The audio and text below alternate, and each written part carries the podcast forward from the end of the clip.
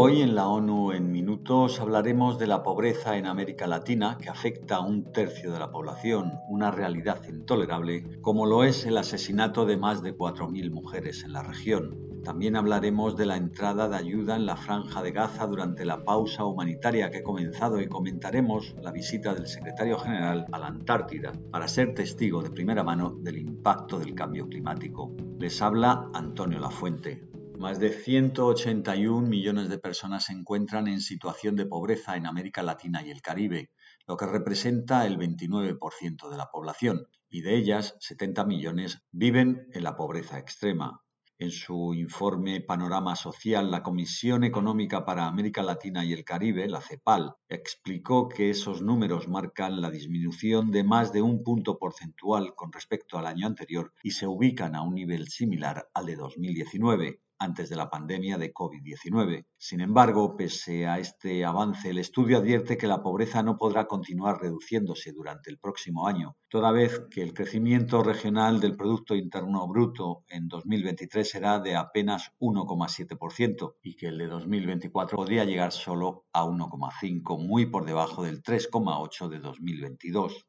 Por lo tanto, no hay razones para celebrar, comentó el secretario ejecutivo de la CEPAL, destacando que 70 millones de personas no pueden comprar una canasta básica. José Manuel Salazar Serinax señaló que los datos revelados significan que casi un tercio de la población de la región vive en situación de pobreza, porcentaje que se eleva al 42,5% en el caso de la población infantil y adolescente, una realidad que no podemos tolerar. Y seguimos en la región y seguimos con la CEPAL porque su Observatorio de Igualdad de Género reveló que en 2022 al menos 4.050 mujeres fueron víctimas de feminicidio en 26 países y territorios de América Latina y el Caribe. Esto representa la muerte violenta de una mujer por razón de género cada dos horas. Aun cuando no es posible determinar una tendencia con relación a las tasas de feminicidio en la región, ya que las variaciones en cada país son pequeñas y no reflejan dinámicas sostenidas de un incremento o reducción, la Comisión de la ONU destaca que lo que sí puede afirmar es que la violencia feminicida se mantiene a pesar de la mayor conciencia pública al respecto de los avances legislativos, de la respuesta estatal y de los progresos en su medición. De los 19 países y territorios de América Latina que informaron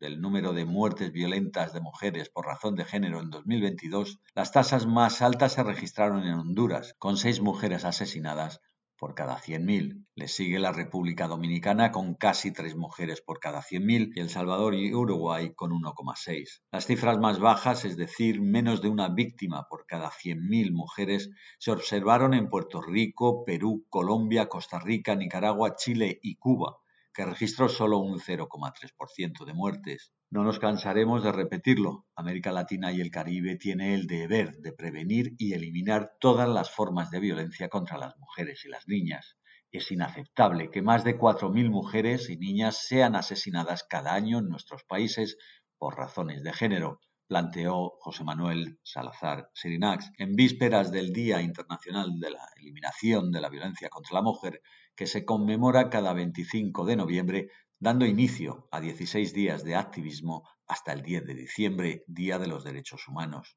Y nos vamos a Oriente Medio, donde este viernes camiones con suministros de socorro siguieron entrando en Gaza a través del paso fronterizo de Rafah, en Egipto tras la entrada en vigor de una pausa de cuatro días en los combates, según informaron las agencias humanitarias de la ONU. Sus responsables reiteraron las peticiones de acceso a todas las zonas del enclave asolado por la guerra, donde el número de muertos se acerca a los 5.000 y muchos desplazados duermen en las calles. El portavoz de la Oficina de Coordinación de Asuntos Humanitarios de la ONU, Jens Laer, que declaró a la prensa en Ginebra que la esperanza respecto al acuerdo entre Israel y Hamas anunciado a principios de semana es que se respete la pausa para que se permita llegar a la gente que lo necesita y que se amplíe a un alto el fuego real a largo plazo. Además de la pausa humanitaria de 96 horas en los combates, el acuerdo facilitado por Egipto, Qatar y Estados Unidos estipula la liberación de los rehenes tomados durante el ataque terrorista de Hamas contra Israel el 7 de octubre,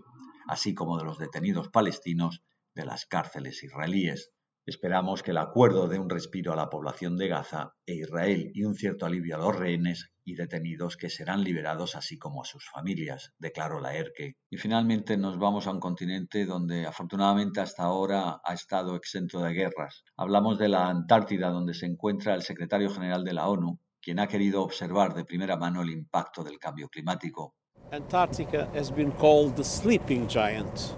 A la Antártida se le ha llamado el gigante dormido, pero ahora está siendo despertada por el caos climático, dijo Antonio Guterres desde ese continente al que llegó acompañado por el presidente de Chile, Gabriel Boric, tras explicar que What happens in Antarctica does not stay in Antarctica. Lo que ocurre en la Antártida no se queda en la Antártida. Guterres comentó que Fossil fuel pollution is eating our planet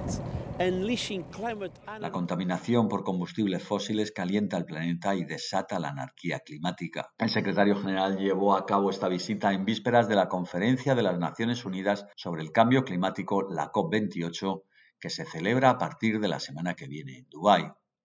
Antonio Lafuente, Naciones Unidas, Nueva York.